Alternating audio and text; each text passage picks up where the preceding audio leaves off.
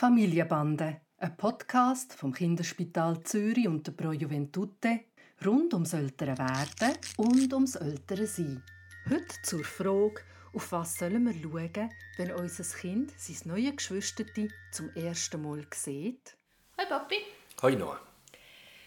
So, die Geburt rückt näher.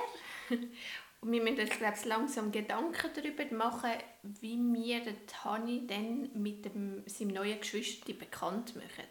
Auf was sollen wir achten, wenn er das Baby zum ersten Mal sieht? Wie sollen wir das Baby heimbringen? Wie sollen wir ähm, sie einander vorstellen? Was ist da wichtig zum Wissen? Also wir haben ja eigentlich schon darüber gesprochen, dass man ihn nicht wirklich vorbereiten kann auf das dass er spürt, dass da eine Veränderung ist, dass es gut sein kann, dass er mit anderen Kindern lieb ist, aber dass sich da etwas verändern wird. Und was ich damals gesagt habe, ist ja, das Wichtigste ist, dass für ihn möglichst alles so weiterläuft wie bis anhin. Und das gilt auch eigentlich für den Moment rund um die Geburt.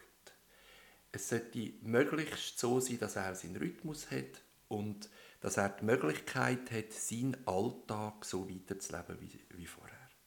Und jetzt kann es sein, dass ihr in der Nacht weggeht, möglichst, dass jemand, einer von uns Großeltern vielleicht zu euch kommt, in dem Moment, wo ihr dann ins Spital geht und er mit einer vertrauten Person, was wir ja sind, am Morgen aufwacht.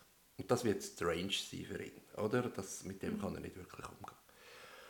Und dann kommt wahrscheinlich der dann heim und nimmt ihn ins Spital. Habt ihr das auch so gedacht oder wie habt ihr euch das vorgestellt? Ehrlich gesagt haben wir uns das noch nicht so groß überlegt. Ich denke, das kommt auch mega darauf an, wenn das, das Kind geboren wird.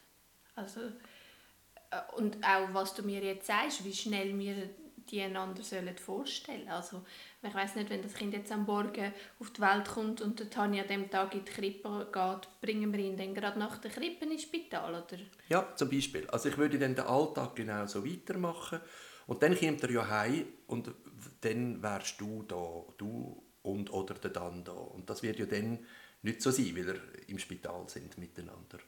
Und dann würde ich ihn ins Spital nehmen und jetzt kommt etwas ganz Wichtiges. Auch dort soll er im Zentrum stehen und nicht das neue Baby.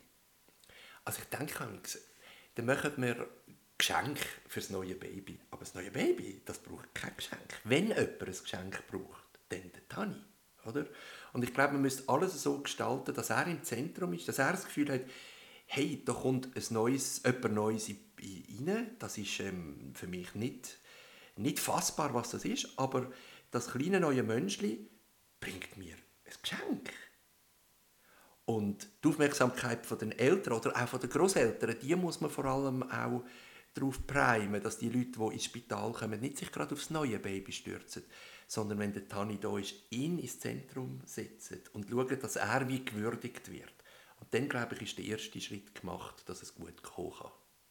Also das heißt, ich würde in dem Moment, wo der Tani dann ins Zimmer kommt, schaue ich, dass ich nicht gerade irgendwie am Stillen bin oder dass ich nicht gerade das Baby bei mir auf dem Arm habe. Am besten ist es, wenn es gerade im Bett ist und schläft und ich den Tani kann so begrüßen, wie ich ihn immer würde begrüßen. Ganz genau. Es ist ja dann schon genug, dass du überhaupt im Bett bist und bleich und erschöpft bist in dem Moment. Das gelangt schon.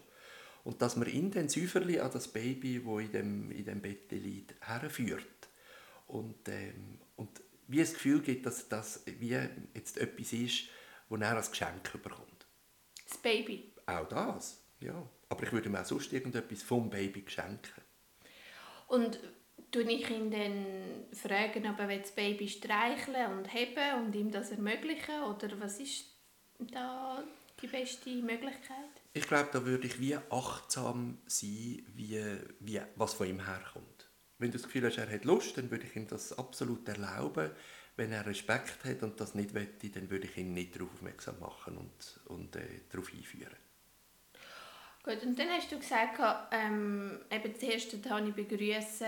Ich nehme an, das gilt dann auch, wenn wir heimkommen. Also, dass, man, dass ich die Leute zum Beispiel darauf aufmerksam mache, dass sie nicht sollen zur Tür ihre stürmen und sich aufs Baby stürzen, sondern zuerst mal mit dem Tani im Heu sagen und fragen, wie es ihm geht und auf ihn eingehen und dann können sie in einem zweiten Schritt äh, das Baby begutachten, oder? Genau. Der Hexensatz muss sein, er muss jeden Tag spüren, dass er auch das Nummer eins ist. Und im besten Fall von dir ganz allein und vom dann ganz allein. Und dann kann man auch viel besser akzeptieren, zwischen deinen Nummer zwei zu sein. Das muss er jetzt auch schon erleben, dass nicht alles gerade sofort klappt, oder? Und dann kommt das gut.